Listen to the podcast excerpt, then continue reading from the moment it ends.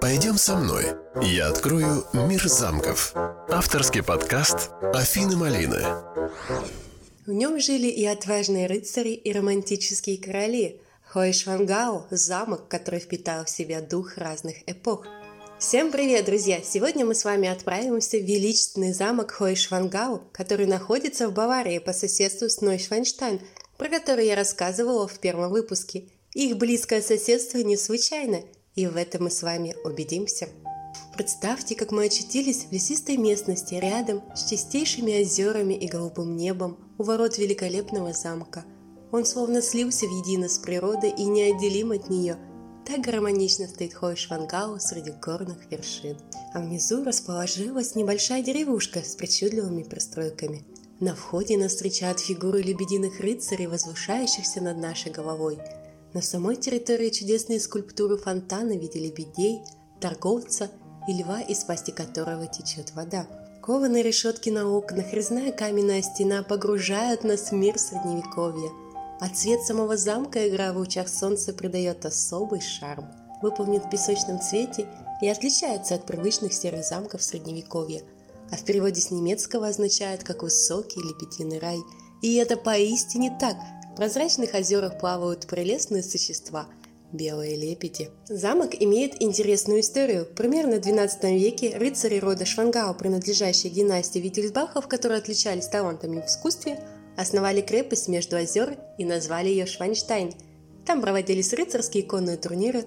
Возможно, крепость строилась для обороны и защиты от врагов. Сохранилось мало информации с тех времен, но известно, что один из рыцарей был знаменитым Минизингером – певцом, поющим о рыцарской любви. В XVI веке род прервался, и крепость стала разрушаться, а после войны с Наполеоном от нее остались одни руины – и, возможно, они бы и оставались и сейчас, если бы в начале XIX века король Максимилиан II не вдохнул в них вторую жизнь и не возвел великолепный средневековый замок с зубчатыми башенками и рыцарскими гербами. Король подарил этой земле вторую жизнь, чтобы вновь проснулся рыцарский дух и увековечить память знатной династии, к которой он относился. На возвышенности среди чудесных озер вырос Хайшвангау. Замок возвели всего за 4 года – над реконструкцией работал известный по тем временам архитектор Доминика Квалио, но, к сожалению, до конца строительства он не дожил. А теперь давайте посмотрим, так ли замок красив внутри, как и снаружи. В самом замке множество залов с различной тематикой, и каждый по-своему необычен. Максимилиан почтил память предков, и стены расписаны картинами королевских династий, героями средневековых историй, персонажами древних легенд, а также картинами из своей семьи. А в спальне королевы Марии – жены Максимилиана, присутствуют турецкие предметы мебели.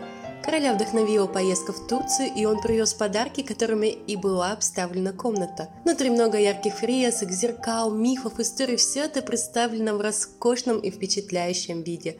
В этом замке принимали гостей и устраивали вечера.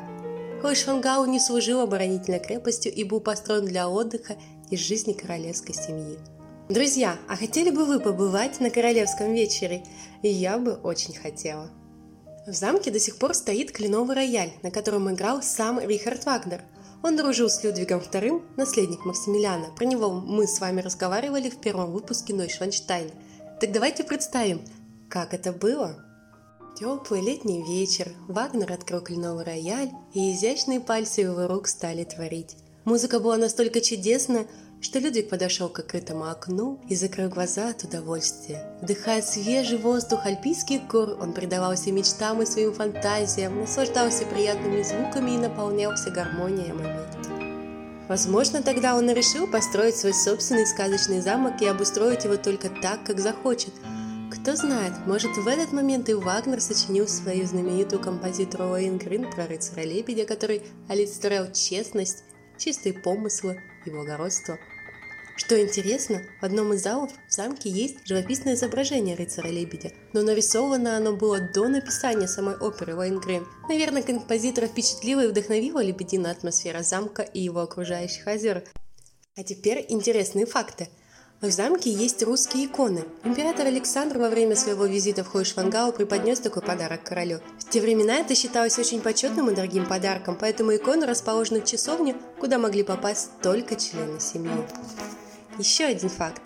С балкона Хайшвангау король Людвиг II наблюдал за строительством своего собственного сказочного замка Нойшванштайн и предавался мечтам.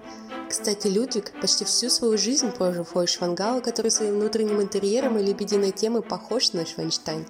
У отца с сыном была большая любовь к искусству и вдохновляли высокие чувства к высшему, и они строили не просто крепости, а настоящие архитектурные произведения, которыми восхищаются и любуются абсолютно все и по сей день. Король Максимилиан II на день рождения своей жены Марии Прусской построил мост через ущелье прямо над головой водопада. С моста открывается шикарный живописный вид на замки, горы, озера. Представьте, как любил он свою жену. Он знал, что королева любит бывать в этих местах и наслаждаться окружающей природой. Хойшвангау сохранил свой первоначальный вид после Возрождения и не пострадал во время мировых войн. Да и как такую красоту можно разрушить? И, кстати, до сих пор принадлежит потомкам королевской династии Виттельсбахов, но открыт для туристов в качестве музея и пользуется очень большой популярностью. Друзья, а хотели бы вы посетить этот очаровательный замок или, возможно, вы уже были там? Поделитесь своими впечатлениями. Он не похож на других, он другой. Даже стены говорят нам, что здесь всегда жили ценители искусства, и неудивительно, в каком райском уголке вдалеке от городской суеты, где природа такая уникальная, неповторимая, живет вдохновение, красота и любовь к прекрасному. Пойдем со мной. Я открою мир замков. Авторский подкаст Афины Малины.